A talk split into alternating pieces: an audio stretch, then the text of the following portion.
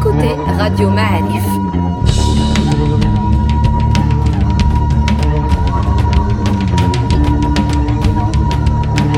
Le podcast Histoire.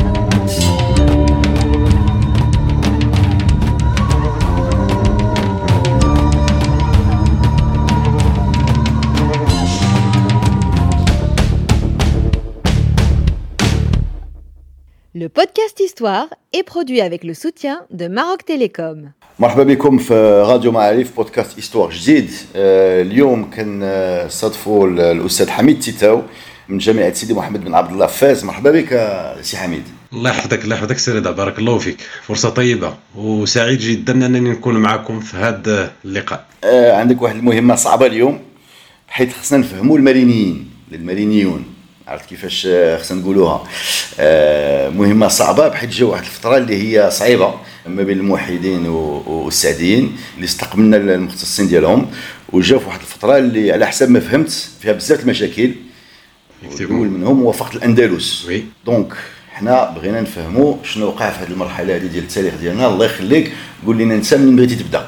مرحبا. آه، alors في في الأول خليني نسجل بعد واحد الملاحظة أساسية. هي خلينا نسميوهم بني مرين. بني مرين أو لا المارينيين أو لا المارينيون. وقبل ما نبدأ نكون نعرفوا شكون هما خليني نسجل واحد الملاحظة. هي أن المعلومات ديالنا كباحثين على الأقل في تاريخ المغرب على هذه الفترة خاصة ديك الفترة الأولى ديال المارينيين فاش ظهروا في تاريخ المغرب وتمكنوا يسيطروا على البلاد ويأسسوا دولة. من الدول اللي دازت في تاريخ المغرب. آه، خليني نأكد على أن معظم المعلومات ديالنا عليهم على الأقل على الفترة الأولى اللي كانت شي شوية فترة معقدة. هي الفترة فاش نهارت الدولة الموحدية و- وتشكلت هذه الدولة معظمها من مصادر رسمية. بعبارة أخرى كتبوها إخباريين اللي كانوا في البلاط. كانوا مع السلطان. داكور. كانوا مع السلطان وأكثر من ذلك. يمكن نقول بأنه بعضهم كتب في المقدمة الكتاب ديالو أنه تيكتب هذا الكتاب باش يرضي السلطان مباشرة ويتقرب ليه.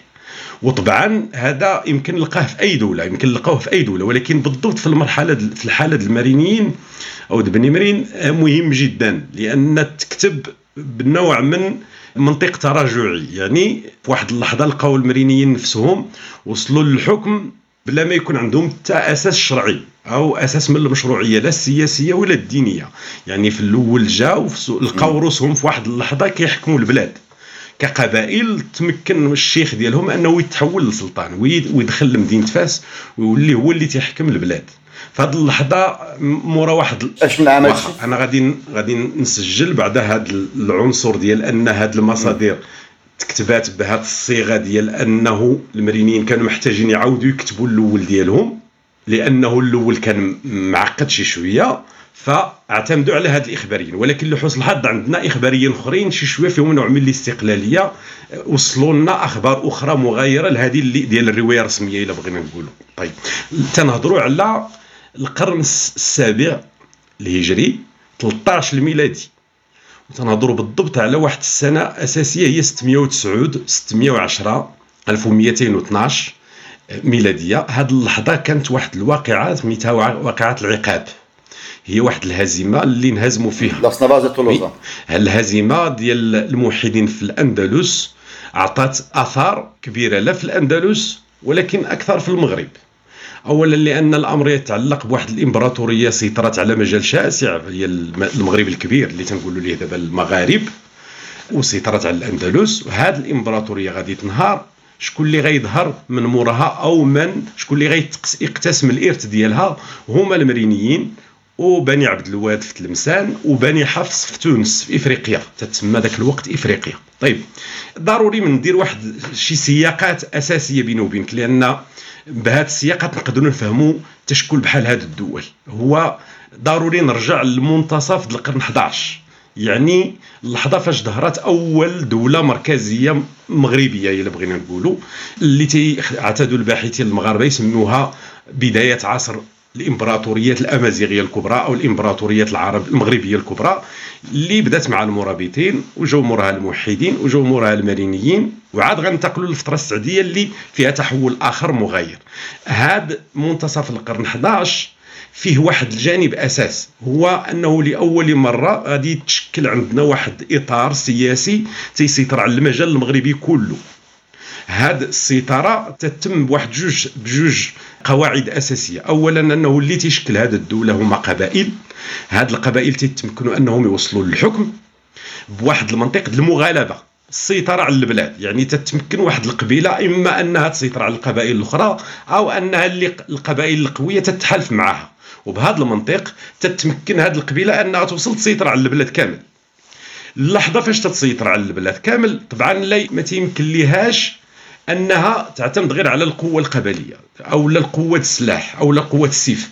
تيخصها واحد جانب آخر مهم بزاف هو اللي توفر لها المشروعية السياسية والدينية. وعادة هنا غادي نلقاو بأنه كان واحد الاعتماد أساسي على الفقيه على الفقهاء اللي كانوا توفروا الشرعية السياسية والدينية لهذه السلطة. بالنسبة للمرابطين غنلقاو باللي سنهاجه تمكنت تدخل البلاد من الجنوب طالعه من الجنوب وغتسيطر على البلاد لأن كانت عندها ظروف اقتصادية وكاين عندها هذه القبائل كلها دائما عندها هذا النزوع نحو الخصم. ديما عندنا القبائل اللي في الجنوب في الصحراء ظروف قلة الموارد كتدفع القبائل إنها تمشي في الاتجاه ديال المجالات اللي خصبة. وحنا طبعا طبعا تنهضروا على السهول الغربية وعلى المغرب الشمالي بشكل عام. غادي نلقاو هذه القبائل تصنهاجه تتجه نحو الشمال لأن عندها ظروف اقتصادية صعبة ولكن مدعمة من تيار أساسي هو التيار ديال عبد الله بن ياسين اللي كانت عنده عنده مشروع إصلاحي هو ياسس دولة هو ياسس دوله تتبنى المذهب المالكي. وعلى فكرة هنا غادي يبدا المذهب المالكي تيتبلور عندنا كايديولوجيا رسمية للدولة من ذاك الوقت الان هذا المشروع دائما المشروع الإصلاحي إلى جانب العصبية القبلية عنده جوج الحوايج أساسية. عنده الشق الاقتصادي اللي هو الهدف منه هو إلغاء الضرائب غير الشرعية اللي كانت كتفرض على الناس لا في البوادي لا في المدن. وتأمين الطرق بين المدن وبين البوادي والطرق اللي كتعبر البلاد كاملة. وكاين شق أخلاقي هو اللي فيه ديك الأمر بالمعروف والنهي عن المنكر ديال عادة تعتبر اللي جايب المشروع الجديد ديما تعتبر اللي كان في البلاد بأنه ما تيطبقش الإسلام كما ينبغي وهذه وهذه وهذه. فهذا المشروع ديما تيولي مبرر لديك القوة القبلية أنه يتمكن ذاك الشيخ القبيلة أنه يوصل للسلطة ودائما حداه هذا الدعم أو هذا الغطاء الشرعي اللي توفر له اللي توفر له الفقهاء. هذا الجانب كان متوفر عند المرابطين. كان متوفر عند عبد الله بن ياسين. وكان متوفر مع الموحدين. اللي ولو أن ولو voilà بن تومرت ولو أن تجربه بن تومرت فيها واحد آه، استعن بواحد الايديولوجيا أو بنظرية شيعية أكثر تشدد ما قبلوهاش المغاربة وهو ما خلى المغاربة مع المارينيين غادي يسترجعوا المذهب المالكي. في هذه اللحظة المارينيين العكس تماما غادي يوصلوا يلقاو روسهم اولا في الشرق المغرب كانت هذه القبائل وعلى فكرة بني مرين هم قبائل من زناتة. كينتميو للفرع زناته وطبعا الفروع القبائل المغربية الثلاث الأساسية هي زناته ومسمودة وسنهاشه طيب بني برين هم من زناته. غنخلوها غير في هذا المستوى ديال أنهم من زناته. ولو انه هاد المدينيين من بعد غادي يحاولوا يستثمروا في النسب الشريف ويستثمروا في, في النسب العربي لأنه كانوا محتاجين ليه باش يبرروا الوصول ديالهم للحقوق الشرعية السياسية. Voilà. آه اللحظة فاش بدأت الدولة الموحدية تتراجع مورا الهزيمة العقاب اللي قلنا. المارينيين كانوا غير في بين فيكيك وقرسيف وسجلماسة اللي هي الرشيدية حاليا أو تفيلالت كانوا قبائل رعوية رحل يتنقلوا في هذه المجالات.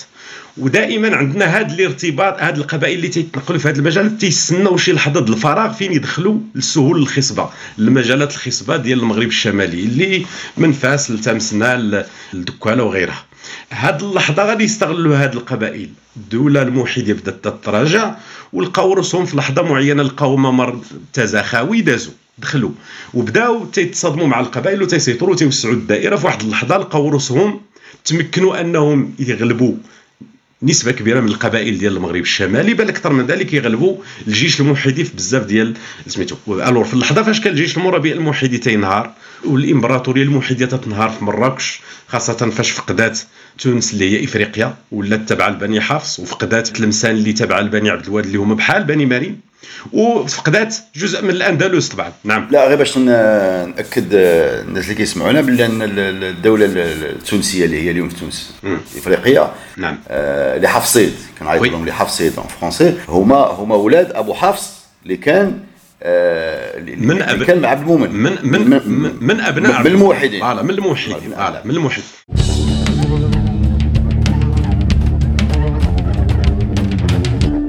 بني مرين فاش ظهروا في هذه اللحظة وبداو تي تيسيطروا على البلاد. كانت خصهم شي شرعية باش يقاوموا باش يدخلوا في مواجهة مع الموحدين. اللحظة هذه اللحظة كانوا كان المأمون الموحدي تخلى على العقيدة التومرتيه على أن بن تومرت هو اللي المهدي ديالهم في هذه اللحظة راه بني حفص في تونس خداو هذه المبادرة وبحال قلتي أصبحوا هما الورثه الشرعيين ديال المهدوية ديال آه، العقيدة التومارتيه ففي هذه اللحظة غادي فوالا غادي نقولوا باللي بني مرين داروا واحد العملية ديال شراو شوية دبروا على شي شوية الشرعية من عند بني حفص ولاو تابعين لبني حفص. تابعين لبني حفص باش يواجهوا اولا الموحدين اللي في مراكش وباش يستمروا في السيطرة على البلاد. اذا في هذه اللحظة إلى حدود اللحظة تنهضروا على قبائل براغماتيه تتحرك من أجل أنها توصل تحقق مصالح اقتصادية تمكنت أنها تسيطر على البلاد. على جزء كبير من البلاد من المغرب الشمالي أمام واحد القوة صافي اللي انهارت اللي في مراكش.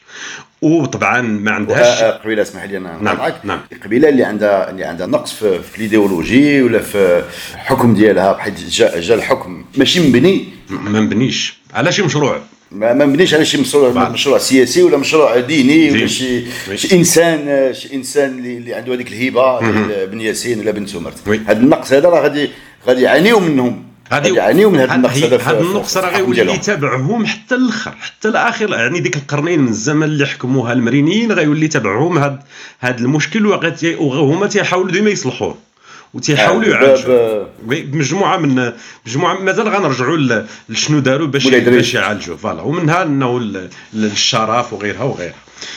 طيب يمكن لي نسجل هذه الملاحظة الأساسية. إذا تنهضروا على على حدود هذا في اللحظة فاش بدات قربت مراكش النهار تمشي وتولي ويولي المغرب كله خاضع لبني مرين تنهضروا على قبائل تمكنت تدخل المجال المغرب الشمالي ما عندهاش أساس ولا مشروع إصلاحي وتابعة لبني حفص في تونس. تابعة لبني حفص في تونس غير دبرات على ديك الشرعية باش تقضي باش كما تنقولوا باش تلقى شوية شوية تقضي الغرض كما تنقولوا. لكن هنا غادي نلاحظوا بأنه وقع واحد المشكل هما أنهم دخلوا لفاس وفاس طبعا مازال إلى حدود اللحظه ما كانتش العاصمة ديال الدولة لأن اللي كانت عاصمة الدولة هي مراكش لا في المرابطين لا في الموحدين. أهل فاس أو ناس فاس راه ما كانوش قابلين يبدو من ديك اللحظة غيبدا التصادم من الناس ديال فاس مع بني مرين. اولا بني مرين غياخذوا فاس عاصمة وفي نفس الوقت الناس ديال فاس ما قابلينهمش. مشكل. آه مشكل كبير لأن اولا بغض النظر على ديك النزعة ديال الناس المدينة ما قابلينش البدو لأنه كانت واحد النزعة بدوية عند بني مرين. وطبعا المصادر كلها تتهضر على أنهم دخلوا واحد الدخله عنيفة للبلاد وما خلاو ما داروا. يعني كاين تخريب كاين وفي كل الأحوال طبيعي نحن أمام قبائل رعوية في كل الأحوال قبائل رعوية ومحاربة. عادي جدا أنه وقع ذاك التعنيف يعني واحد نوع من العنف في اقتحام المجال في السيطرة على المجال وغيرها. الناس ديال فاس ما قابلينش. وكانت البداية مع الثوره إنهم غير خلاو الامير الأميريني بوبكر يخرج وهما انتفضوا على الخليفة ديالو وقتلوه. طبعا ملي دخل غيبدأ نوع من المساومه هو وعدهم أنهم غادي ديما يعطيهم واحد الاعتبار ولكن هما باين بأنهم من ذاك الوقت ما بقاوش قابلين المرينيين. وغيولي هذا النقاش هذا الخلاف ديما كاين بين بني مرين في المدينة وبين الناس ديال فاس. لدرجة أنه غادي يضطر السلطان أنه يأسس واحد آه، ديك فاس جديد. غادي يخرج من فاس القديم أو فاس البالي وغادي يأسس فاس جديد وغيولي يدي ليه الناس ديالو كاملين وغيولي تعتمد أكثر على الناس ديال برا د الأفاقيين. ما يعتمدش على الناس ديال فاس. طيب هذا الخلاف غادي يولي حتى هو داخل من بين المشاكل اللي عانت من هاد هاد الإمارة اللي بدأت تتشكل اللي غتعطينا الدولة المرينيه اللحظه فاش اقتحموا مراكش فاش اقتحموا مراكش لقى الأمير المريني نفسه اللي هو عبد الحق في ديك اللحظة يعقوب ماشي عبد الحق يعقوب بن عبد الحق. لقى راسو أمام وضع. اولا خصو يسيطر على المجال كامل يسيطر على سجل الماسة لأنها هي المدخل هي البوابة ديال التجارة الكبيرة اللي كتخترق المغرب كامل. نحو السودان راه كانت واحد التجارة بعيدة المدى تنقولوا. يعني تجارة دولية كانت تخترق المجال المغرب وكان المغرب تيستافد منها بشكل كبير. تنطلق من السودان من إفريقيا جنوب الصحراء وتتوصل لأوروبا. فكان لابد يسيطر على هذه المنافذ الكبرى اللي يمكننا نسموها مفاتيح التراب سجل ماسة سبتة وطنجة. في هذه اللحظة فاش تمكن يسيطر على هذه المناطق فاش رجع الفاس لقى راسو لأول مرة سلطان بلا مشروعية سياسية لذا غادي يقلب على شي حل. ومن الحلول الأولى اللي لجا ليها هو ينطلق للجهاد في الأندلس. غيولي استرجاع أو استرجاع الهيبه الدولة المغربية في الأندلس بالشعار الجهاد والغزو هو العبار الأول يعني العنصر الأول اللي غيعتمد عليه باش يكسب واحد الثقة. وسبق له يعقوب بن عبد الحق سبق له حقق واحد الامتياز أنه كانوا القشتاليين دخلوا للسلا. في السلا وخربوها في اللحظة فاش ما تمكنوش الموحدين يدافعوا عليها. 1260 فوالا 1260 فتمكنوا يدخلوا لتما وفي ديك المرحلة ما تمكنوش الموحدين ياخذوا يديروا شي رد فعل. هو دار رد فعل وفعلا طردهم من ديك اللحظة يمكننا نقولوا إلى جانب هذيك.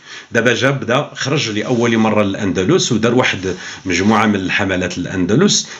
بها تمكن أنه يخلق واحد يرجع الاعتبار لديك دولة جديدة ولا تدفع على الأندلس وحصل على نوع من الشرعية لا عند القبائل ولا عند المدن ولا الناس المدن. إلا الناس تفاس. الناس يعني تفاس عندهم مشكل. إلا إلا فهمنا مزيان هادشي اللي اللي عاودتي لنا يعني من مصادر الشرعية ديال ديال الحكم الدين الجهاد. يعني الجهاد ضد la Castille مثلا في سلا ولا الجهاد ضد la Castille في la Castille الأندلس. في الأندلس الأندلس bien sûr donc هذا السلطان هذا المريني كيقلب على هذا كيفاش pour légitimer son pouvoir هادشي اللي فهمت ياك. Pour légitimer son pouvoir عبر هاد الحملات. Voilà المعركة ديال السلا ربحها. ربحها. نجح. طرد les chrétiens من السلا باش كيوقع دابا في الأندلس. الأندلس في ديك المرحلة كانوا فيها بحال كيما فاش انهار الموحدين ولات عندنا بني مرين تيتحركوا في المغرب وبني عبد الواد في أو عبد الواديين في المغرب الأوسط اللي في, في تلمسان وبني حفص في سميتو بنو هود وبني الأحمر أساسا هما اللي بانوا في الأندلس. وأسسوا الإمارات غرناطه اللي بدات تتشكل في ديك المرحلة واللي غادي تولي تسيطر على ذاك المجال اللي تيتسمى الأندلس حتى نهار غرناطه الآخر آه، في آخر المطاف. طيب هاد الأمراء البنو الأحمر طلبوا نوع من الاستغاثة. وهي لقاها من الجنه والناس كما تنقول هو لقاها جات جاتو فرصة اولا طلبوه. طلبوه ثانيا هي هي اللحظة ما يمكنش ما يديرش هذه الخطوات. ويمكننا نقولوا بأن الحملات اللي دار لأن ما عطاتش شي تحول كبير أو لا حضور كبير للمرينيين في الأندلس بحال كما كان عند الموحدين والمرابطين. ولكن على المستوى الرمزي يمكننا نقولوا استعد أو عطى الدولة المرينية نوع من المشروعية السياسية والدينية اللي تتولي تنقولوا هذا أمير المؤمنين اللي تمكن أنه يدافع على الحوزة يدافع على الأمة بهذا المنظور. لكن كاين مشكل أساسي ديما تبع المارينيين هو أنهم يوم يديروا عندهم واحد النزوع قبلي تيفرضوا الضرائب بواحد الشكل صعيب. يعني ما تيراعيوش بهذا المعنى. يعني تيفرضوا ضرائب غير شرعية والناس ما قابلينهمش بهذا المنطق اولا الايتاوات تفرض للحماية باش يحميهم. يعني نحميكم ولا ولا الغزو. هما الناس تيأدوا الضرائب وبواحد الشكل كبير. فاول شكون اللي غادي يكون في الواجهة معهم هما العلماء الفقهاء الفقهاء. وكاين واحد الفئة مهمة بدات تتبان بشكل كبير من الموحدين هي الفئة المتصوفة. هذه الفئة بدات تنتشر في المغرب بواحد الشكل كبير ولا عندها واحد سند شعبي كبير بزاف. يعني يمكننا نقولوا باللي اللي تيدافع على الناس في ذاك الوقت هما يا إما الفقهاء ولكن أكثر الصوفية أو الصلحاء. هادو تيقوموا بواحد الدور مهم جدا. تعبروا على رأي الناس الرعية أو الناس أو المو... بالضبط خصني نبقى غير في هذا المفهوم ما نستعملش مفهوم آخر. وفي نفس الوقت هما الطرف اللي عنده شرعية أساسية وسط الناس. يعني تيسمعوا لهم الناس وتيتبعوهم. هما الناس ديال ديال التصوف. طيب في هذه المرحلة هاد لا هادو لا الفقهاء ولا المتصوفة كانوا رافضين السياسة بن في القضية ديال الضرائب. والشكل الكبير اللي فارضينه بهذا سميتو. فكاين تصادم من الأول في هذه اللحظة مورا فاش رجع يعقوب بن عبد الحق من الاندلس وقع تصادم مع الفقهاء أساسا. والسبب ديال فين بان هذا التصادم وقع؟ فاش بدا تيحس يعقوب بن عبد الحق باللي محتاج واحد الفئة من العلماء خصو يخرجها هو باش يوليو تابعين ليه وتيعبروا ويملؤوا الخطط ولا المؤسسات ديال الدولة. فاسس لاول مرة واحد المشروع غادي يبدا ولكن غادي يلقى بزاف ديال العثرات هو المشروع ديال المدارس. هذه اللحظة فاش أسسوا الفقهاء ما عجبهمش الحال اولا لأن حسوا بحال إلا المشروع المريني الرسمي اللي بغينا نقولوا مشروع مشروع المدارس اللي فيه أن الدولة لأول مرة غدير مدرسة تتقري فيها الدراري وفي نفس الوقت بالداخلية يعني تيقوموا فيها الدراري حتى تيتخرجوا بهذا المنطق يعني نعم. يعني يعني بحال إلا باش باش يفهمونا ويتبعونا. الناس بحال المخزن السلطة حطات يدها على الفقهاء. لا راه يمكن لك تستعمل المصطلح المخزن لأن المخزن بالضبط هو اللي كان المخزن هو اللي كان من الفترة الموحدية. نعم. من المرابطين. إلى إلى إلى إلى مشينا الاستعمال الاستعمال زعما ديالو بشكل مباشر من الموحدين. donc المخزن اللي غادي يتحكم في الفقهاء. غادي يكونهم oui. وغادي يكونوا بحال ديالو. يعني غادي يساعدوه في, في, في, في الأهداف ديالو. بالضبط. هذا أساسا. هو اولا من الأول حاول يعقوب بن الحق يقرب الفقهاء لعنده اللي كاينين أصلا. الناس القرويين أساسا. الناس الخريجين القرويين أو الفقهاء القرويين. وشنو دار؟ أول حاجة دار باش يقربهم هو تبنى المذهب المالكي هذا أول عنصر اعتبروه هذه هي الإيديولوجية ديال الدولة الرسمية. الرسميه الرسميه لكن رغم ذلك حس باللي الفقهاء ما قابلينوش. يعني خاصة أهل فاس خاصة أهل فاس. لا هو أهل فاس عندهم هذه النظرة من الأول ما عندهمش عندهم مشكل مع أولا أن إحنا نعاود نرجع ونقول راه دخلوا المرينيين دخلوا كقبائل غازيه بدون أي مشروع اصلاحي وطبعا كاين ذاك الفعل أه، تقدر تشوف هذا في هذا تقدر تشوف هذا النزاع. حتى واحد الجانب أه، الناس ديال المدينة مع الناس ديال العربية. أنا قلت أنا قلتها من الأول. قلت بغض النظر على هذه النزعة اللي ممكن تكون الناس ديال المدينة ما قابلينش البدو.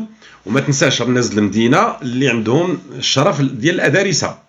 هذا راه حاضر بقوة لأن الجوطيين والأدارسة ديال فاس راه كانوا عندهم هذه النزعة ديال أن هاد بني مرين كيفاش غيدخلوا لنا البدويين يدخلوا المدينة ويسيطروا عليها ويولوا هما اللي تيحكموا راه كاين هاد ولكن على المستوى الاقتصادي باين باللي الضرائب هي اللي كانت مشكل كبير طيب إذا راه خصك توضح لنا خصك نعم. توضح لنا هذه القضية هذه اسمح لي نعم. بحيث على حسب ما قريت في المصادر اللي هي اللي وتا اللي فهمت من من هضره ديال المختصين آه القضية بان الناس ديال فاس عليهم الهبة ديال ديال مولاي إدريس جات جات معطله ما كانش في الأول ديال المارينيين جات معطله على المستوى يعني يمكن اللي جا معطل هو الاستثمار السياسي ديال هذا الشيء.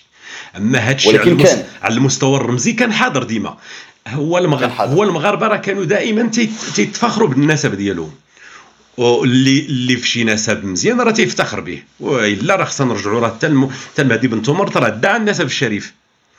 والنسب كان حاضر هذا الميل ديما لأننا نكبروا باللي جاي من الشرق. بداك النسب ديال الرسول. راه كاين هذا إن المغاربة كانوا تيعظموا اللي عنده نسب ولكن على مستوى السياسي ما كانش الاستثمار ديالو. فوقاش بدا الاستثمار السياسي ديال النسب؟ غادي يبدا مع بني العزفي. العزفيين في سبتة اللي غادي يحتفلوا لأول مرة في تاريخ المغرب بعيد المولد النبوي الشريف وغيولي من ذاك الوقت تحتفلوا به لدابا. وخطفوه منه من المارينيين وبداو تيحتفلوا به. ولكن من مورا هذه المرحلة بواحد شي شوية. طيب خصني نسجل هذه الملاحظة. قلت نبدا نبدا مع نبقاو غير مع آه نبقاو مع الفقهاء ونرجعوا للشرفة. لأن مع الفقهاء كان أو الفقهاء خلينا نستعمل هذه المص... خصني نشكلها لأن الفقهاء تتحيل عندها دلالات أخرى والفقهاء عندها دلالة العلماء باش نبقاو شي شوية. طيب بالنسبة للفقهاء القرويين حاسين بأن بني مرين ما دايرينش حتى مجهود باش ينقصوا في الضرائب غير الشرعية. وبالتالي كانوا رافضينهم من الأول. لكن رغم ذلك شنو دار يعقوب بن عبد الحق؟ إلى جانب الاعتراف بالمذهب المالكي أو تبني المذهب المالكي اعتمد ذاك المنطق اللي اعتمدوا مع الحلفاء ديالو القبليين يعني الشيوخ ديال القبائل اللي هو تتعطي العط يعني تتقاسم معاهم داك الشيء اللي عندك الأرض والمال. يعني تتهلا مع في عباد الله. الور كاين تهلوا في الفقهاء كاين اللي مشاو معاه. وكاين اللي مصرين على موقفهم. هادو اللي مصرين على موقفهم هما اللي معقدين الأمور شي شوية لأنه غادي يوقفوا ليه قدامه في المشروع ديال المدارس. رافضينها له وطبعا شنو داروا باش يرفضوها؟ رفضوها بواحد الطريقة أخرى هو انهم قالوا ليه القبلة ديال هذه المدرسة اللي اسستي راه ماشي هي هذيك. ما ما ما مقداش ما مقداش ما ثم موراها حسوا بأنه هو بدأ تيجيب اللي برانيين يعني تيجيب اللي برات فاس ومنهم اللي جا من مكناس وتعتمد عليهم. في كل الأحوال حس المخزن حس بأنه خاصو واحد الفئة من الفقهاء هو اللي يخرجها هو اللي يدير لها التكوين. والتكوين على أساس المذهب المالكي والعقيدة الاشعريه ومن ذاك الوقت اليومنا هذا غيولي هذا المنطق هو اللي سائد على الفكرة. يعني تنبدو على البدايات الأولى ديال تأسيس هذا المشروع ديال المدارس آه، اللي أسسها المخزن وتيمولها وعادة تتستقبل دوك اللي تنقول لهم الفقهاء ديال الأطراف اللي تيجيو من من الأفاقيين من القرى ومن البوادي. يعني ماشي الناس ديال فاس وكل ما تيخرجهم غيوليو تيحطوهم في المناصب. ما يعني أنه في الأول المشروع المدارس رفضوه الفقهاء وغادي نوصلوا لواحد العهد غادي نلقاو باللي صافي أصبح ولا مقبول ولا مقبول.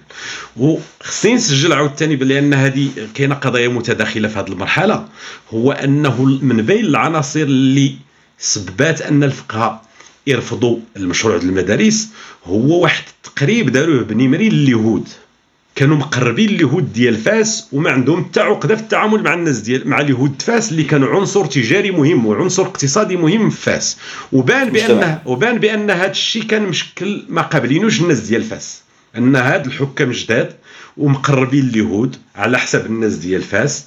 كان هذا المشكل حتى هو لدرجة أن السلطان غادي ياخذ قرار في هذه اللحظة لأنه في 674 في هذه اللحظة اسمح لي كنعطي السنوات بالهجري ما تنعطيهاش بالاخر بالميلادي. على حسب المصادر اللي قدم بهم آه طبعا. في هذه اللحظة الناس ديال فاس داروا واحد التمرد على اليهود وقتلوا منهم آه، واحد العادات تدخل السلطان من الناس ديال فاس على اليهود. في هذه اللحظة فاش بغى ياسس هذه المدرسة. شنو دار؟ خدا قرار أنه يخوي كاع فاس البالي ويأسس فاس جديد. وفي هذا فاس الجديد دا ليها اليهود. اللي ما باغيينش يبقاو يعيشوا وسط الناس ديال فاس. ودا ليها بعض العناصر اللي كانوا تعتمد عليهم من المرتزقة الروم المسيحيين اللي كانوا كاينين معاه في الجيش. ومعاه الناس ديالو يعني الناس ديالو كاملين نقلهم لتما اللي المدينة غادي نقولوا غادي يسكنها لأول مرة في مورا واحد خمس سنين. غيولي ساكن في ديك المدينة. غادي نوليو تنهضروا على فاس جديد وفاس البالي. وموراها غادي يبان الملاح طبعا. سميتو هاد العلاقة مع اليهود راه غتبقى مهم مزيانة مع بني مرين لأن كما تنقول راه ما عندهمش شي عقدة دينية اللي تتمنعهم ما يتعاملوش مع اليهود البلاد. ما عندهمش هذا المشكل هما تعاملوا عادي جدا. غيولي شي شوية هاد العلاقة مع اليهود تطورات مزيان وساهموا بشكل كبير في تطور الدولة على فكرة على المستوى الاقتصادي في هذه المرحلة طيلة المرحلة المرينية.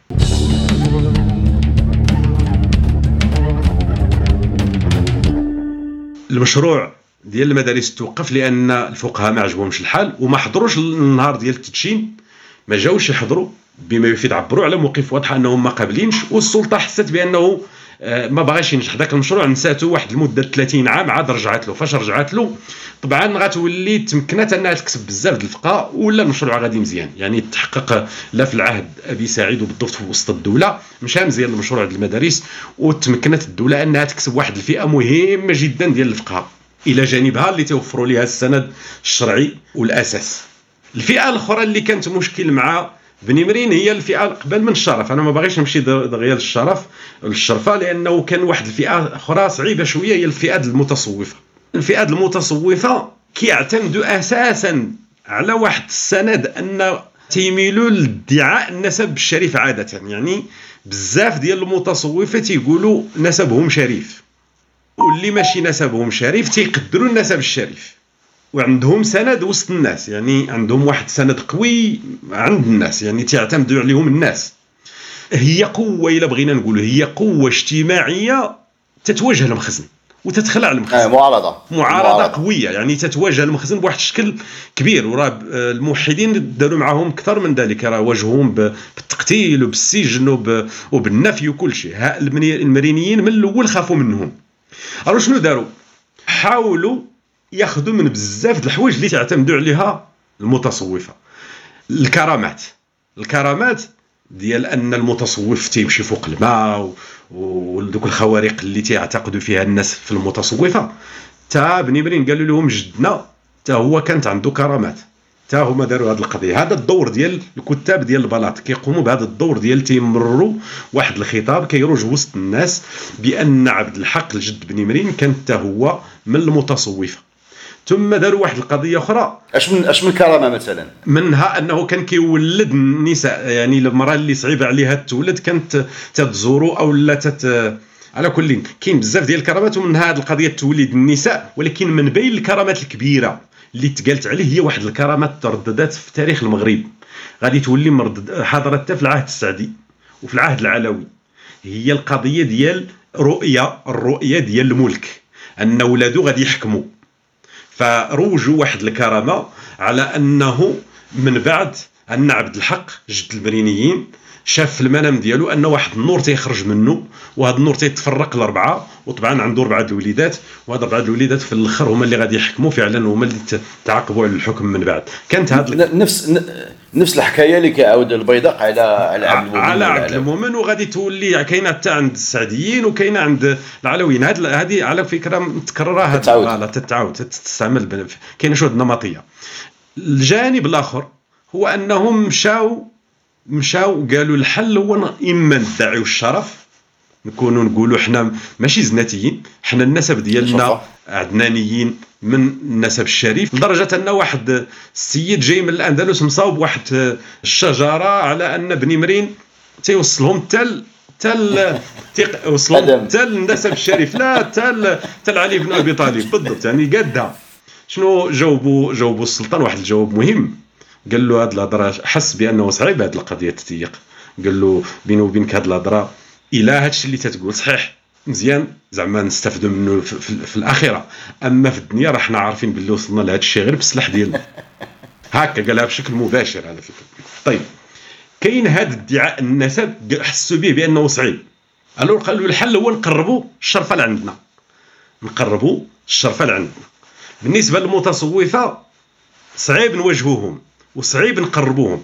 وعادة هما الفئة المعارضة اللي استمرت معارضة. في نسبة كبيرة منهم بقاو معارضين ورافضين التقرب من السلطان. آه، ما نساوش راه جزء من الفقهاء اللي كانوا قراب للمتصوفة كانوا تيتهموا السلاطين المخزن بأنهم آه، مستغرقي الذمة مستغرق الذمة في الفقه هو هذاك اللي ما يمكنلوش يؤدي الديون ديالو. آه، صافي استغرق الدين الثروه ديالو.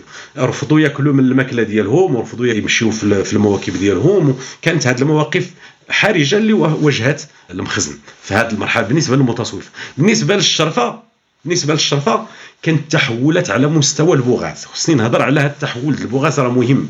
هذه العلاقة الحضور بن مرين في المتوسط في البحر المتوسط في الشمال كان واحد الوضعية بدأت فيها أوروبا تتنطلق. يعني بدأت تتفيق كما بغي إلا بغينا نقولوا وفي العكس بدينا حنا تنرجعوا للور إلا بغينا نقول يعني على مستوى السيطرة على على كل السيطره على المجال المتوسطي ف آه، المرينيين لقاو روسهم أمام بزاف د اللاعبين اللي كانوا تيتحركوا في ديك المرحلة في المجال المتوسطي في جهة إيبيريا شبه الجزيره الإيبيرية كاينين القشتاليين والأراغونيين. من بعد غادي نبداو نهضروا على إسبانيا والبرتغال في القرن الأخر اللي جاي موراه. اذا تنهضروا على القشتاليين والأراغونيين وكاين بني الأحمر في الأندلس وكاين بني عبد الواد وبني حفص وكلهم هادو ما تتق في حتى واحد. في واحد اللحظة فاش مثلا بني مرين مشاو للأندلس يدافعوا على الأندلس وقع واحد الاتفاق بين بني الأحمر والقشتاليين.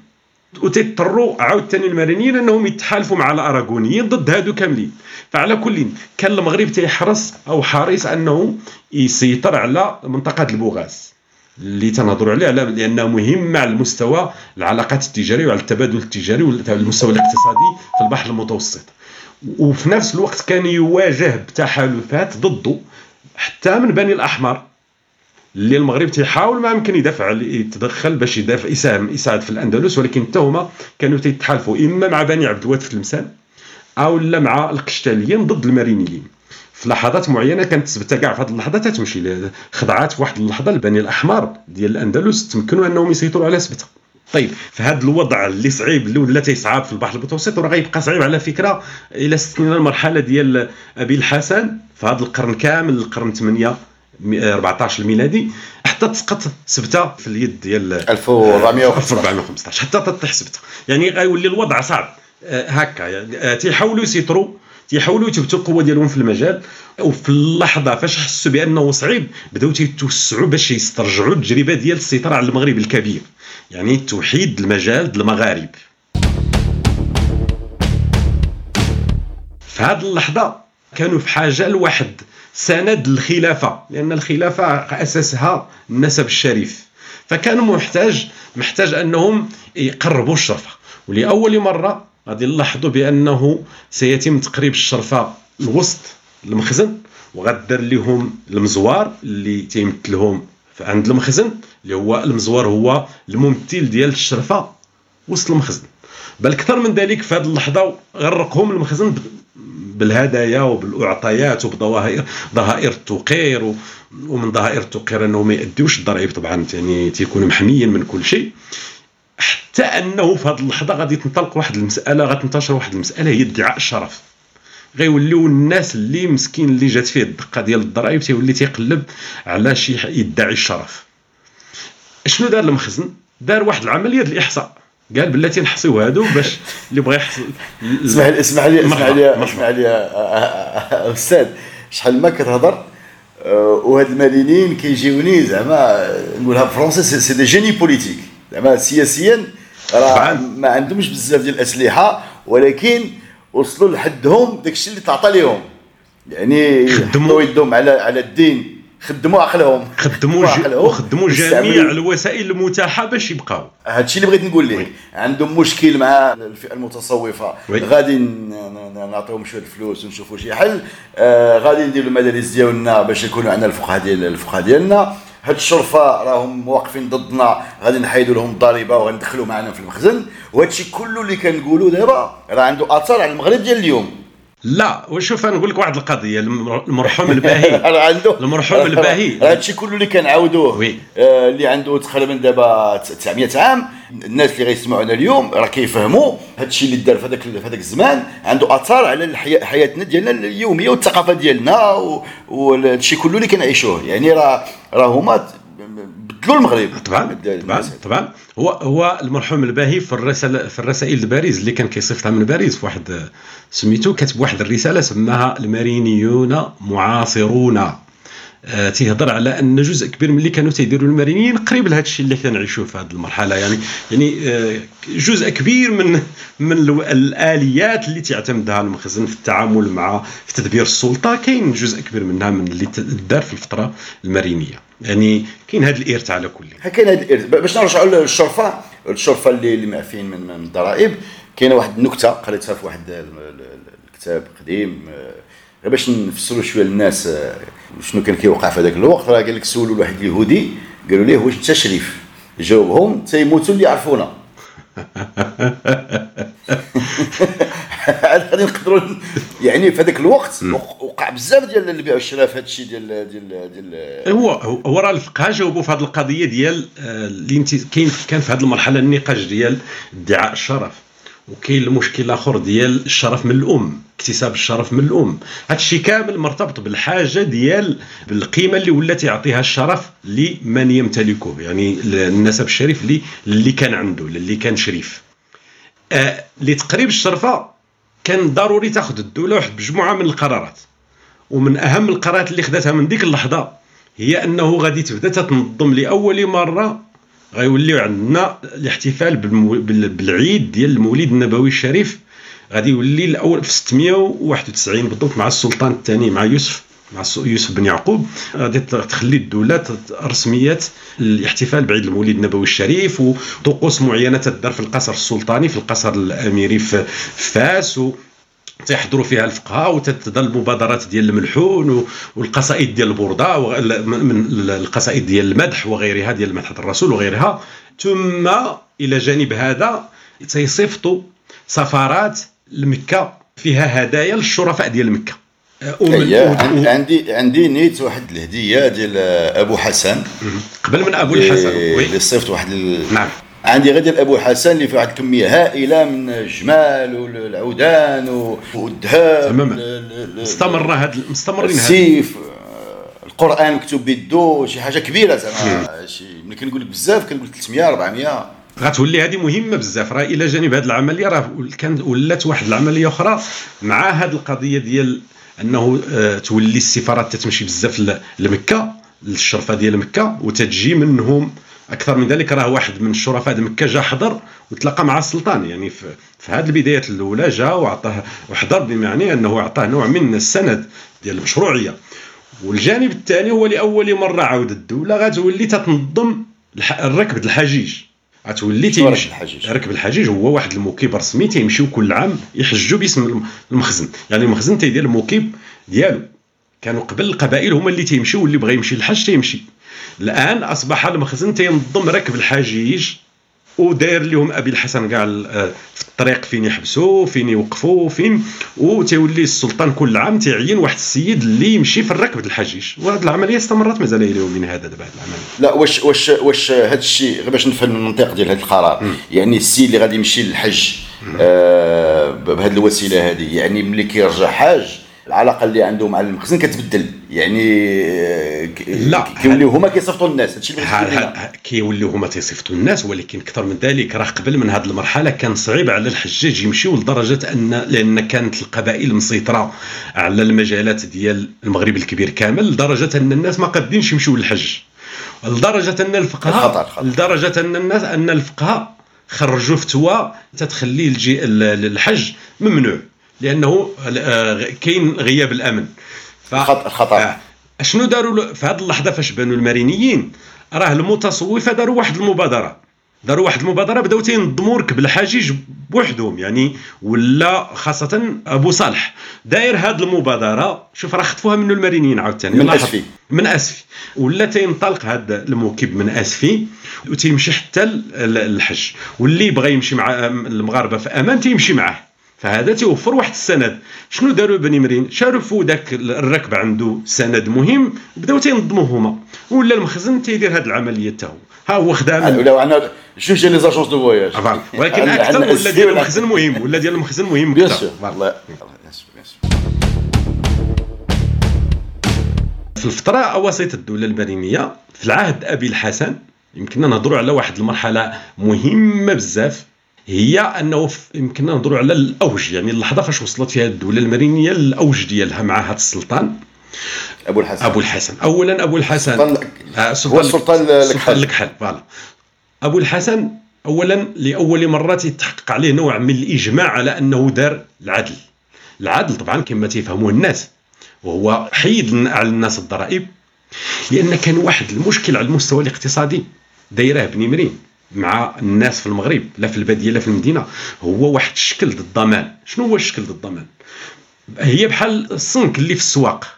آه ما عرفوش تعرفوا ديال أنك لا أنا ما تعرفوش. تتكري البلاد المجال كله بحال قلتي المجال تفاس كله تتكريه أو المجال ديال مكناس كله تتكريه لواحد القبيلة. هي تتجمع الضرائب من عند الناس وتتاخذ آه. وتتاخذ حقها وتتعطيك واحد النسبة.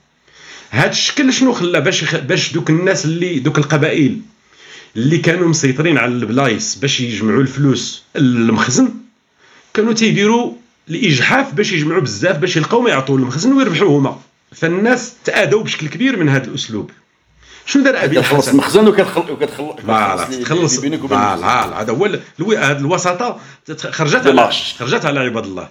شنو دار أبي الحسن لأول مرة غادي يسحب هاد الامتياز اللي تعطى شكون هاد الناس اللي تيجمعوا الضرائب؟ هم الشيوخ القبائل بني مني.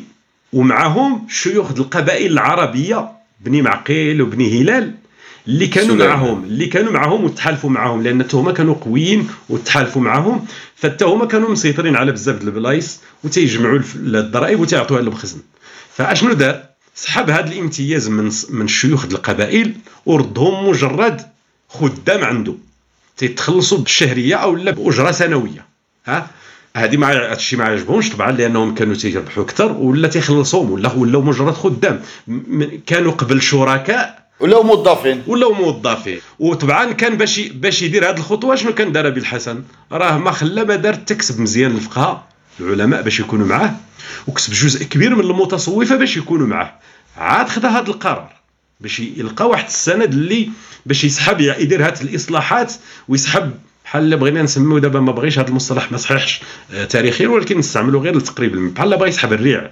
الريع اللي كانوا تيستافدوا منه هاد الناس فباش يسحبوا كان خصو واحد اللي دافع اللي يساندو وكان حصل على السند الفقهاء والصلحاء والصلحاء والشرفاء. وبهذه الطريقة خذا القرار. ولكن على فكرة غادي تنجح هذه العملية لمدة واحد العشر سنين. موراها غادي تنهار الدولة بسبب هذه القرارات. لأن هاد الناس ما قبلوش ما قبلوش تتسحب منهم هاد الامتيازات اللي كانوا عندهم هاد شيوخ القبائل كانوا تيقلبوا غير فين يردوها. يجمعوا الفلوس لا فاش ولاو مجرد موظفين راه ولاو تيقلبوا على فرصة فين يقلبوا طاولة على الدولة على المخزن. لأنه ما بقاو تيستافدوا والو. وهما اللي غيوليو تيحكموا على فكرة من بعد لأن هما اللي غادي يوليو تيعينوا تيطلعوا في السلطان وتيعينوا في اللي بغاو واللي ما بغاوش تيحيدوه في واحد المرحلة لمدة طالت 100 عام تقريبا واحد القرن من الزمن ديال حيد هذا هز هذا حيد هذا ولاو تيحكموا هاد الشيوخ القبائل. هادشي غنوصلوا ليه غنوصلوا ليه حيت آه، هذا هو الانحطاط ديال الدولة المدنية. فوالا هذه هي قبل نوصلوا لهذا الشيء نبقاو مع أبو الحسن أبو الحسن. آه، أبي الحسن راه آه، فقد واحد المعركة مهمة في طريفة إلى خليت مزيان أنا نوضح لك القضية. غيو سالادو ياك غيو سالادو وي أنا نوضح لك هذه القضية ديال ديال أبي الحسن شنو وقع له هو ابو الحسن خدا هذا القرار ديال حس براسو بأنه يمكن يولي ذاك السلطان الفارق يعني ذاك النموذج الفارق اللي ممكن يدير التغيير. ديال أنه يحقق داك الشيء اللي بغاوه الناس وفي نفس الوقت يوصل الهدف ديال تأسيس ديك الدولة اللي كانت في العهد الموحدين اللي مسيطرة من من البحر المحيط حتى إلا بغينا نستعملوا مصطلحات دابا حتى ليبيا يعني المغرب الكبير كله كان طامع أنه يسيطر على المغرب الكبير كله وكان طامع أنه يرد الاعتبار ديال الدولة المغربية في الأندلس أيضا. لكن وقع الضغط عليه خاصة أن الأندلسيين ما خدموش معاه مزيان راه المصادر تتهضر على هذا الجانب يعني بحال نقولوا خواو به. إلى جانب أن الجنود ديالو ما كانوش آه، سميتو ثانيا الظروف العامة تبدلات. فنهازم في طريف ثالثا ثالثا نعم تجمعوا تجمعوا الفونس ديال la Castille والفونس ديال البرتغال طبعا طبعا يعني اللي كانوا مضارب اللي كانوا مضاربين كل شيء تجمعوا ضده كل شيء تجمع ضده بما فيه حتى اللي معاه في دار الاسلام حتى بني الاحمر التعاون معهم يعني يعني الظروف ما كانت ملائمه بحال بحال وصلنا للحظه فاش صافي غادي ينتهي الامر ديال الحضور ديال المغاربه في الاندلس الأندلس. وصلنا لهذيك اللحظه ويمكن هذه هي فاش رجع ابي الحسن فقد جزء كبير من الجنود ديالو بل أكثر من ذلك فقد مرته وفقد جزء من من, من من عائلته في ديك المرحلة ودخل المغرب. واش مرته اللي اسمح لي واش مرته اللي فقدها في, في الأندلس؟ هي اللي هي التونسية هي دابا كانت دابا التونسية الأولى والثانية راه جوج جوج خواتات. الأولى تزوجها فاطمة هي اللي فقد والثانية هي اللي جاب من مورا فاش فقد الأولى. هي لالا ش... لالا شلة. آه للأسف السمية ديال الثانية مشات لي ولكن الأولى ماشي مشكل. المهم هذا الزواج هذا مع مع اللي حفصت ديال تونس هي هي الأساس ديال ديال التحالف اللي وقع بيناتهم ديال التحالف اللي وقع بيناتهم على كل في الأول كان الزواج الأول حقق التحالف والزواج الثاني حقق المشكل. لأن علاش؟ الأول مشى بعيد وحقق تحالف بيناتهم و هو اللي عطانا ديك المدة اللي حكم فيها أبي الحسن مزيانة. حتى مات مرته في طريف ونهزم هو في طريف. شوف العلاقة بين ما هو فاطمة. ما هو آه ما هو شخصي وما هو آه سياسي عام. آه لا كلشي مخلط. كلشي مخلط. آه طيب في هذه المرحلة حس أبي الحسن باللي الحل ما بقاش في الشمال خصو يمشي في الشرق. يمشي يسيطر على تونس. طبعا كان واقع مشكل في تونس في ذاك المرحلة هو أن أولاد أبي حفص واحد فيهم سيطر فجاتو نوع من نوع من الاستغاثة باش يتدخل من أجل الدولة ديال الأسهار ديالو ديال الصهر ديال نسيبو. هو في كل هذا هذا جانب ديال المصادر ولكن على المستوى إلا بغينا نقراوها استراتيجيا راه كان أبي الحسن تيستهدف أنه يوسع الدائرة ديال الدولة السيطره يسترجع السيطرة على المغرب الكبير. وطلب شنو دار طلب أخت الأولى طلب أنه يتزوج مرة آه، من أميرة حفصية يعني أخت الأخرى اللي كانت مات. وهو غادي في الطريق كان شك باللي ما باغيينش يزوجوها له كان شك انه ما بغاش بحال رد الخطاب السلطان ديال بني حفص ما ما قبلوش ما عجبهمش الحال. فبدات الحملة يعني انطلقت الحملة. وفي الطريق جاتو البنت في الطريق جاتو العروسة كما تيقولوا. حدات المثال وصلاتو العروسة الثانية ولكن في ديك اللحظة فاش وصلاتو كان مات باها وكان ضروري يكمل الحملة باش يسترجع الإرث بني حفص اللي آه، على كل كان آه، القراءة المصادر هي هذا ولكن بالنسبة للأهداف هو يكمل السيطرة على المجال المغرب الكبير. وصل فعلا لتونس ولكن فرض نفس الإصلاحات اللي دار في المغرب دارها تما ضد القبائل العربية اللي كانت مسيطرة على المجال وسحب منها الامتيازات ديال المنطقة الضمان الالتزام بالضرائب وثاروا ضده. يعني ما طولش تما عامين حتى وقعت الثورة ضده. في اللحظة فاش كان هو هارب من الثوار في تونس وغيدخل للبحر هارب جاي في الطريق البحر غرق الأسطول ديالو وتمكن ينجو.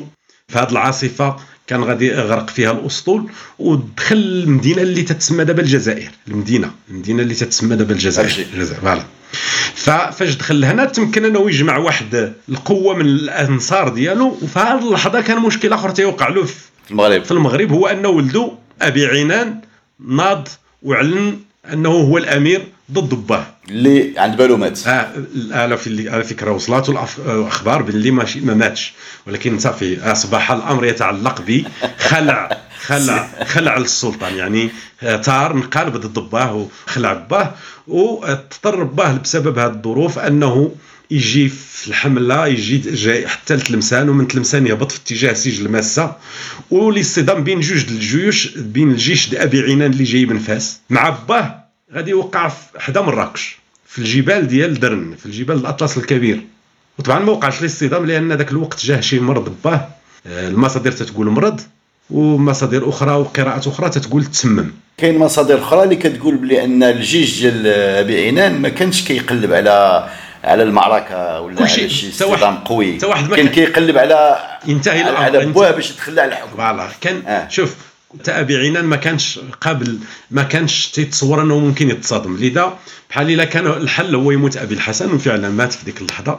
وملي كدوي على التسمم من عند من؟ زعما على حسب الناس. آه لأن المرض باش مات المرض باش مات ها فين مهم دابا انه يتطور البحث التاريخي عندنا ندخلوا آه، تقنيات أخرى اللي ممكن تسمح لنا أننا نكتشفوا بحال مثل هذا سميتو واش فعلا تسمم ومات أم أنه جاه ذاك المرض لأنه مرض آه، في ديك اللحظة وبدا تيخرج الدم ما طولش ذاك المرض ومات في ديك اللحظة يعني. وولده جابوا في موكب ماهي حتى دفنوا للشله الشلة. فوالا. تدفنوا في شلة. في الرباط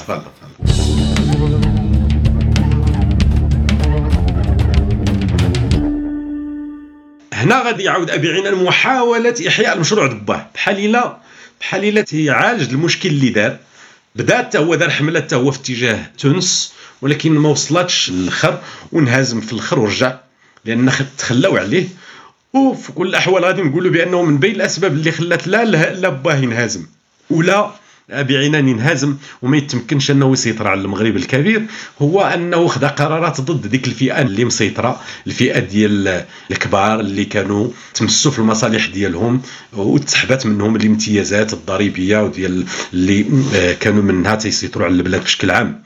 وما بقاوش في نفس الوقت قادين هاد الناس اللي ولاو لاباس عليهم بزاف ما بقاوش قادين السلطان تيمشي بهم هاد المسافات كلها تياخذ القرار السلطان تيديهم من فاس لتونس. ما بقاوش قابلين هاد سميتو ولاو الناس باغيين غير الراحة تيسميوها ابن خلدون. وجلسوا. تيسميها ابن خلدون ثمرات الملك يعني تيستافدوا من ثمرات الملك. voilà واصلين لهذا ما بقاوش قادين على الخروج كاع بهذا المعنى.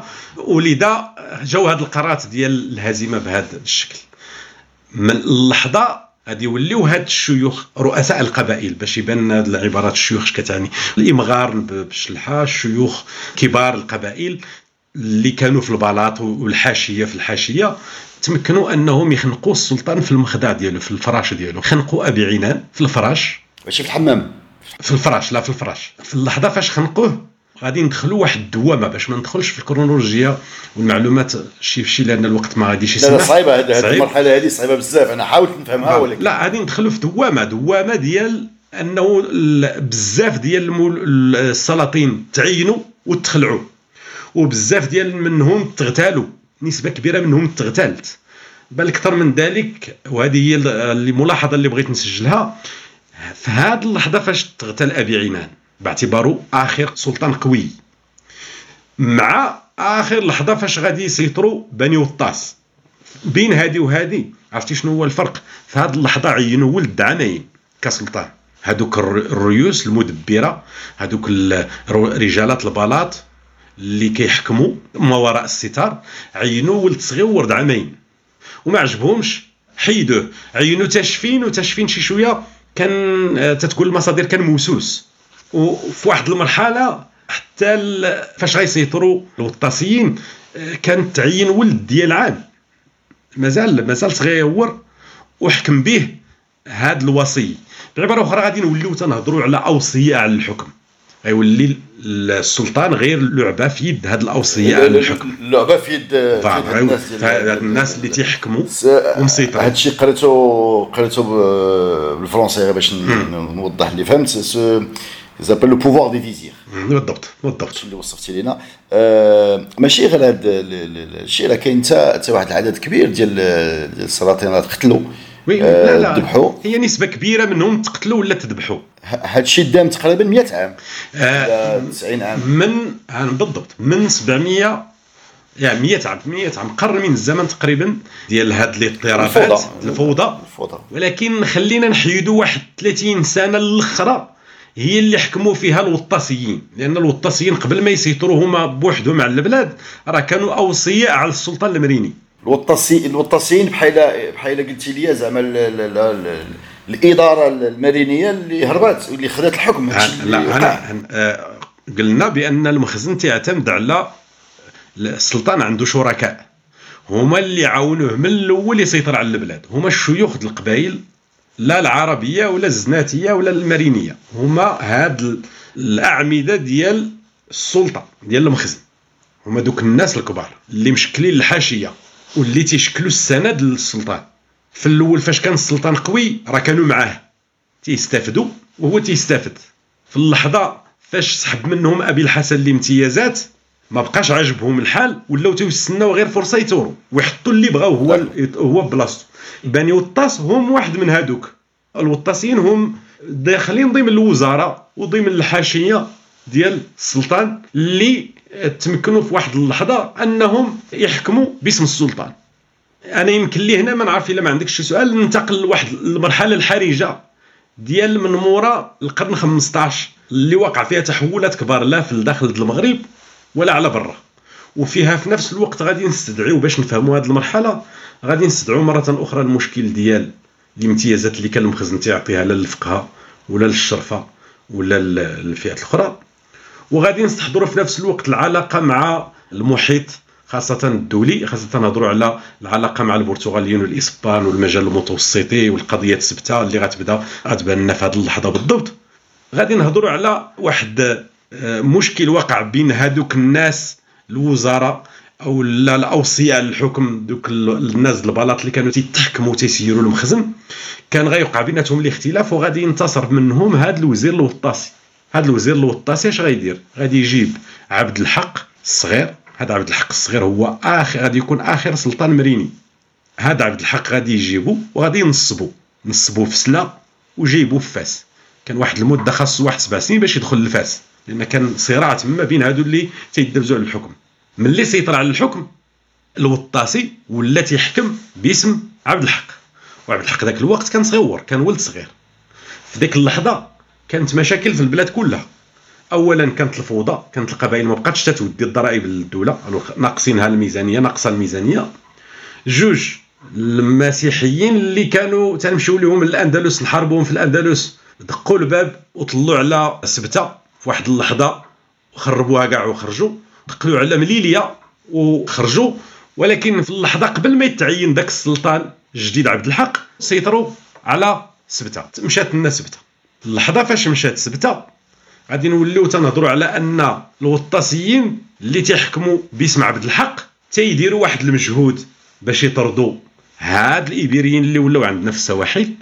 اللي بداو تي تيديروا حملات باش يسيطروا على طنجة ملي مورا فاش سيطروا على سبتة بداو بغاو يسيطروا على السواحل. ولكن إلى جانب هادو كانت واحد حركة اجتماع مجتمعية قوية جاية من البوادي. شكون اللي كان مسيرها؟ كانوا مسيرينها شيوخ الزوايا وخاصة الجزولية. هذه الجزولية لاحظ راه هي اللي غادي تعطينا حتى الدولة السعودية فيما بعد. غتساهم في أنها تظهر الدولة السعودية. كانت حركات مقاومة شعبية جاية من الناس من البوادي وتيسيروها المتصوفة والزوايا. وكاينة حركة آه، رسمية حركة مقاومة رسمية كيقودها هذا الوطاسي باسم السلطان عبد الحق. غير كبر عبد الحق شي شوية غير كبر شي شوية بدا تيقلب على فرصة يثور على الأوصية ديالو يسحب منه الوصاية ديال الوطاسي. الوطاسي فاش حس بأن السلطان الجديد السلطان الصغير ولا كبر وتيقلب أنه تيتململ كما تيقولوا آه، باش يبين آه، الحضور ديالو والوجود ديالو خدا واحد القرار أنه الوطاسي براسو يقرب الشرفة أو ماشي يقرب الشرفة إلا بغينا يواجه ديك الحركية الاجتماعية اللي كيقودوها الفقهاء. والمتصوفة وحتى الشرفه القدام حتى الشرفه التقليديين. لأن الدولة حيت ما بقاتش عندها الفلوس ما بقاتش تعطي سحبات الامتيازات من هادو كاملين. وحتى الشرفة سحبوا منهم الامتيازات لدرجة أنه خرجوا كتب في ديك المرحلة تطالب الدولة كيفاش تسحبي الامتيازات من الشرفة ولاد النبي؟ بهذا الخطاب. في هذه اللحظة غادي نسمعوا بديك الحادثة ديال اكتشاف القبر ديال دريس مولاي دريس. اكتشاف القبر ديال مولاي دريس في فاس. وغتعطى واحد الهالة كبيرة لهذا الاكتشاف. هاد الهالة غتعطي نوع من الشرعية للسلطة لأن الناس تيقولوا بأن دارت واحد دعاية وسط الناس بأن تلقى وسط القبر تلقى آه، الجسد الشلو ديال نعم. لا لا غير باش نتفاهموا مزيان. كندوي على مولاي إدريس الثاني. طبعا مولاي إدريس الثاني. مولاي إدريس الثاني. لقاو لي القبور ديالو في وسط هذه الأزمة هذه أزمة سياسية. كاين اللي مع الشرطه كيمكن لنا نقولوا تختلقات تختلقات القضية ديال الاكتشاف. واش تكتشف فعلا القبر واش ما تكتشفش؟ مسألة. ولكن المهم على كل تختلقات هذه القضية في هذه اللحظة باش يواجه بها الشرفة. واجه بها الشرفة. وثانيا باش واجههم. قال لهم لقينا جدكم voilà. ما يعني عندي ما يعني عطى لراسو نوع من المشروعية السياسية بأنه تيدافع على فاس الادريسيه اللي تكتشف ضريح مولاي إدريس الثاني وراجت وسط الناس ديك الدعاية ديال أنه تلقى الجسد ديالو ما تقاسش مازال كما هو على كل هذا عبد الحق. عبد الحق voilà عبد الحق. طيب في هذه المرحلة شنو اللي واقع؟ فاليهود اللي كانوا عايشين وسط فاس ولاو مرفوضين يبقاو في فاس لأن أصبحت فاس مجال حرم. مقدسة. مقدسة. خصها تخرج خصهم يخرجوا. ويخرجوا بالضبط من واحد القطب اقتصادي مهم في فاس اللي هو القيصريه فاس. كان خصهم يخرجوا. باش يخرجوا كان خاص هاد آه، السند ديال أن فاس عندها هاد الصفة ديال أنها مقدسة وما تتقبلش غير المؤمنين بهذا الصيغه الاكتشاف ديال القبر ديال إدريس الثاني في هذه الرواية اللي وقعت اللي تنهضروا عليها في 1437 تدار في العهد الحاجب الوطاسي. في هذا العهد ديال الوزير الوطاسي اللي مسيطر.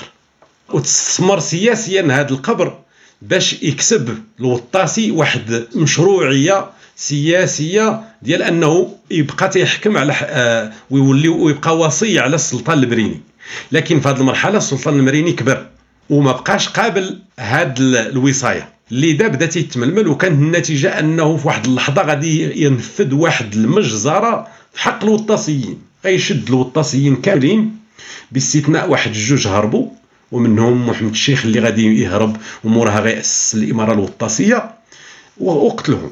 هذا محمد الشيخ الوطاسي voilà. حيت غادي يجي موراه محمد الشيخ السعدي voilà محمد الشيخ الوطاسي هذا اللي نجا من هذه المجزرة. وباش يتمكن عبد الحق هذا السلطان الأخير من المريني باش يتمكن من السلطة وباش يسترجع شوية الفلوس لأن الميزانية ما فيها والو. أنا سنستعمل دابا الميزانية هنا غير بين قوسين لأن ما كانتش ذاك المرحلة الميزانية. تهضروا على الفلوس وصافي ديال المخزن أو أو الإمكانيات المادية ديال المخزن على كل في هذه المرحلة غادي ياخذ قرار وأنه قرب واحد العدد اليهود للبلاط وعطوهم السلطة ومنهم هارون اللي ردوا وزير بن بطاش.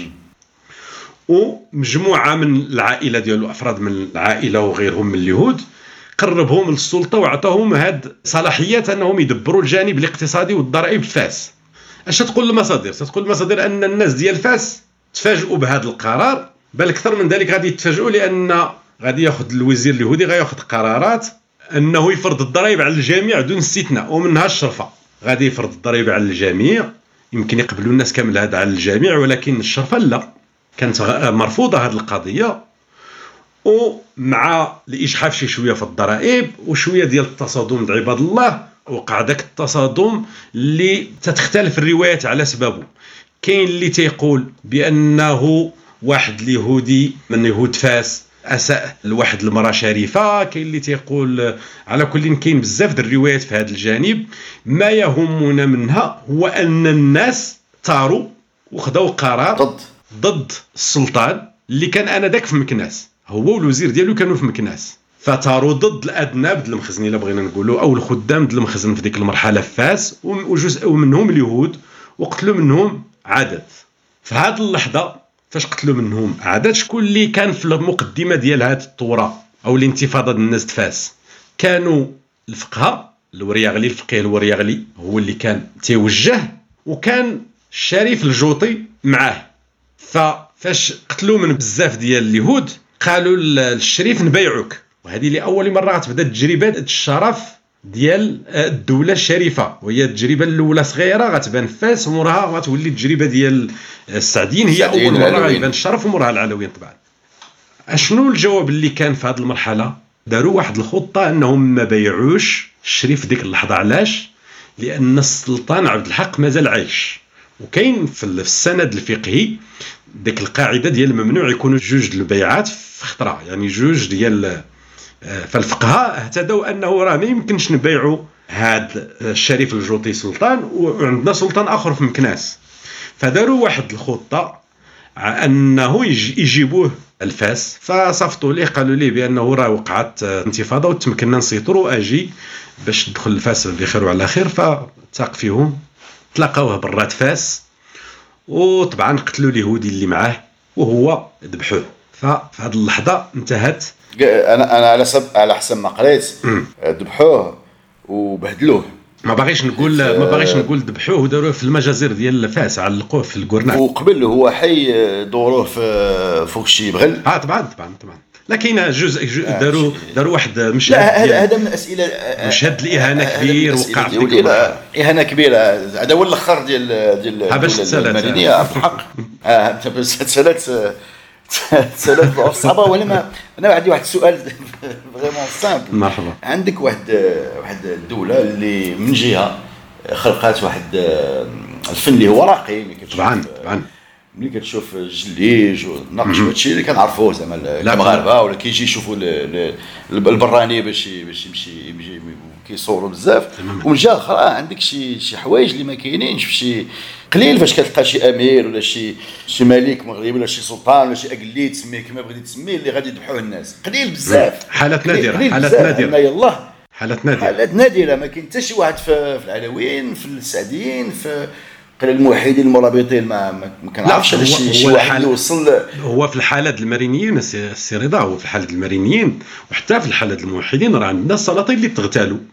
عادي جدا. يعني وقع هذا في إطار الصراع السلطة وقعت في كثير من الحالات هذه ولكن كتلقى كتلقى صراع بيناتهم. بيناتهم بين جوج خوت كاين باش يكون السعدين بزاف نعم. مع المتوكل ولا مولاي محمد مع مولاي رشيد في العلويين ولكن باش نوصلوا لهذه الإهانة هذه ديال غتعلق شي شي شي سلطان. هو راه كاين الناس اللي في ديك المرحلة كان السبب اللي واضح زعما تيعطي نوع من الشرعية لمثل هذا القرار هو هو ذاك القيمة اللي تعطت اليهود والسلطة اللي تعطت اليهود ديال فاس هذا واحد المبرر اللي كان عند الناس ديال فاس في ديك المرحلة.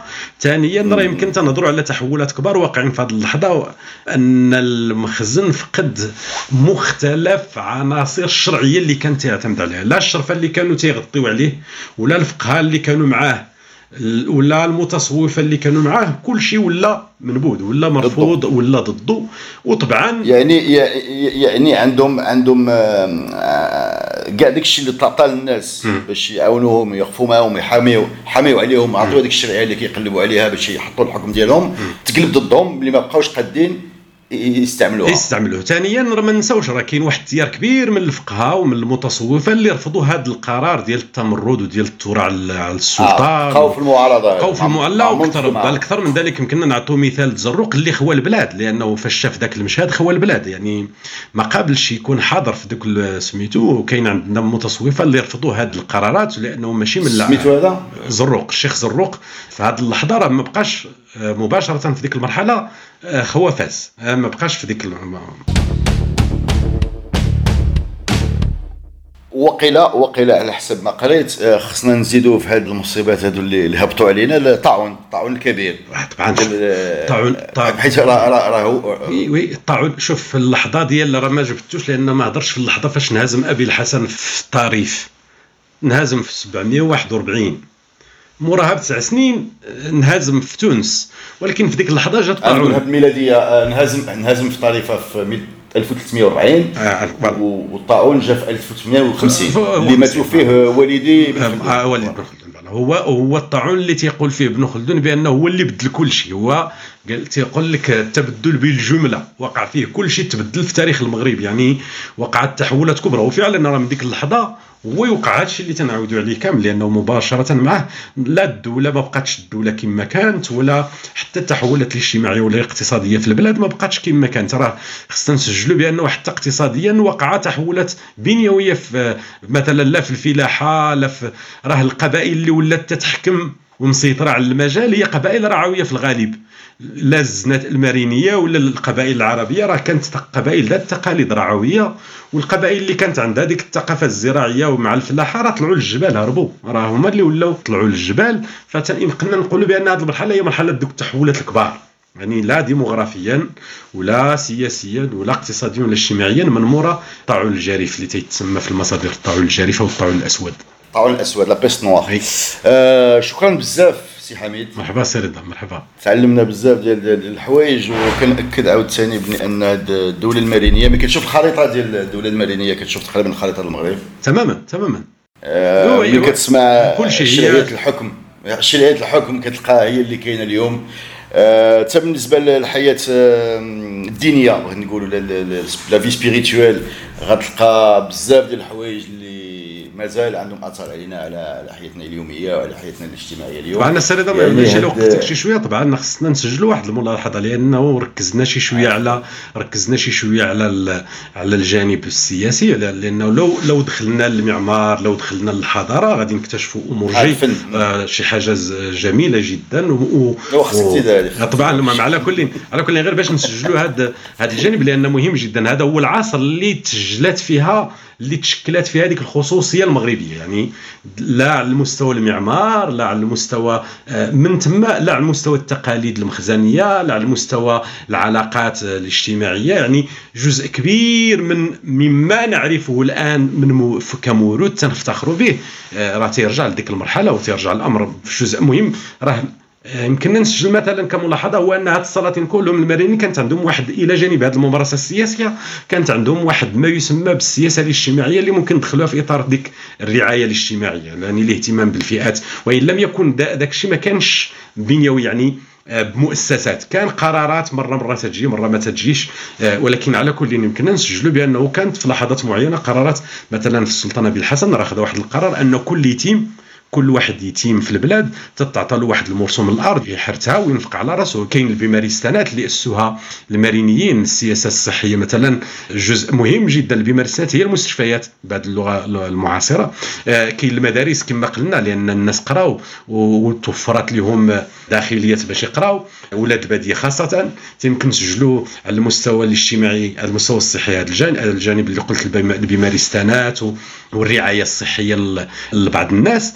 ولكن طبعا وفق شروط المرحلة ما تنهضروش ما تندروش الإسقاط ولكن تنهضروا بشروط يعني المرحلة. أي thème أي thème في البلاد غادي غادي غادي تعطى ليه شي شي- ديال الأرض. تتعطى له طرف الأرض يزرعها وينفقها. ولكن هذا قرار ديال أبي الحسن. كيبقى لنا السؤال لأن المصادر ما تتسمحش نعرفوا واش استمر داك الشيء من موراء أبي الحسن ولا ما بقاش. كانت حيت حيت ناكد نأكد للناس بان في هذاك الوقت راه آه، اليتامى كثار. طبعا كثار بسبب من بسبب حكم المرض والحرب وهادشي كله اللي اللي عاشوه حكم الموت اللي كثير حكم الموت اللي كثير لأن الموت كثير يا إما ب... إما بسبب آه. الحروب ولا بسبب المجاعات والأوبئة ومنها الطاعون الجريف اللي قلنا ومنها ونسجلوا على أن الدولة كل عام تتجمع الأيتام وتطهرهم. على كل كاين هذا الحس تنهضروا على حس اجتماعي كان حاضر. وما كانش مقارنة مع التجارب السابقة راه تنهضروا أن تنسجلوا مقارنة المرينيين بدأو تيخلقوا هذا المنطق هذا الحس الاجتماعي اللي كان حاضر أن السلطان في كل بحال قلتي بحال قلتي بالمفهوم ديالنا ديال اليوم بحال قلتي un État دولة. دولة بالمفهوم ديال, ديال العصري ماشي دولة بالمفهوم ديال ديال الصناعيه بالضبط هذا يمكن نقولوا بأنه يعني الثوابت بدأو تيبانوا بشكل قوي. un service public مزيان. هذه هذا تقريبا إلا بغينا والجانب الآخر هو يمكننا نقولوا بأن المغرب اللي تنعرفوه دابا كخريطة كهوية تم تأسس بقوه لا في التعدد ديالو لأن الحضور القبائل العربية مع القبائل الأمازيغية كان قوي جدا في هذه المرحلة. الحضور اليهود لا في البنية المخزن ولا في وسط المجتمع كان قوي في هذه المرحلة. يعني اللي بغيتي على حسب ما ما, ما فهمت يعني آه، الهوية المغربية اللي اللي هي الخليط ما بين ما بين القبائل العربية القبائل الأمازيغية اليهود ديال المغرب. تماما. هذا الشيء اللي ولا المغربي. هذا المغرب. هذا المغرب المتنوع إلا بغينا نقولوا هذا المغرب المتنوع اللي, اللي, اللي توصف في الدستور الجديد. آه تخلق في هذاك العام. بالضبط بالضبط. هذا الشيء اللي بغيت نقول بالضبط. هذه ماشي فقط لأنني تنعرف على المرينيين ولكن يمكن تاريخيا هذا الشيء اللي تنعرفه هذا هذا ما وقع بالضبط. voilà. شكرا بزاف اسي طيب. بارك الله فيك سي رضا. merci beaucoup merci beaucoup. والله تعلمنا بزاف ديال الحوايج. وفي الحقيقة زعما بدينا هذا البودكاست واحد الفكرة آه، فكرة في شكل المارينيين شي حاجة شي حاجة بحال شي انحطاط ديال مورا الموحدين وملي كنسمعوك كتهضر كنكتشفوا بان ملي كتدخل في التاريخ كت كتولي كتفهم وكت الحكم كيولي صعيب على الفهم كيطلع الحكم كيهبط. هذا ما كان. هي ما, ما للأسف كل كل في كل وانت تتهضر تتفكر قضية أخرى. راه من بين القضايا اللي خصني نسجلها باش ما نساليوش.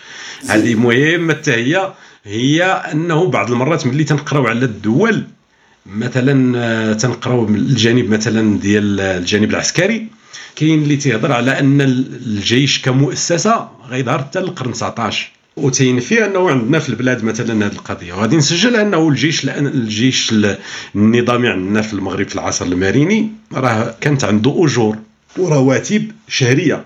وتتعطى لهم حتى اللباس واحيانا حتى الوسيلة ديال القتال وحتى الخيل.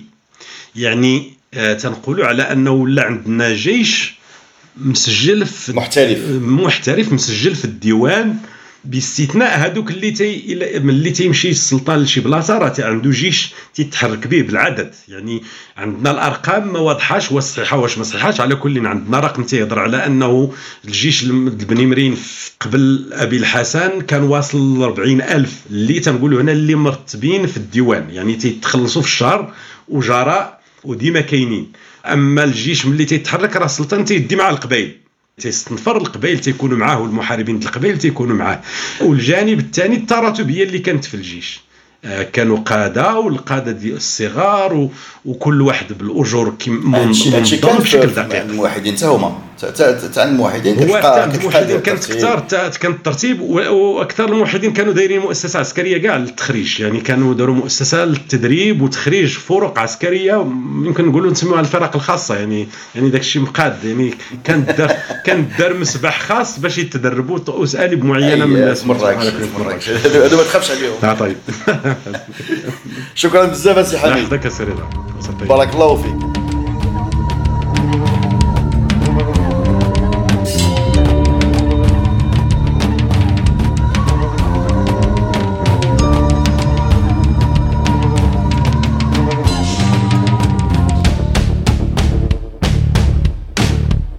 Podcast Histoire est produit avec le soutien de Maroc Télécom.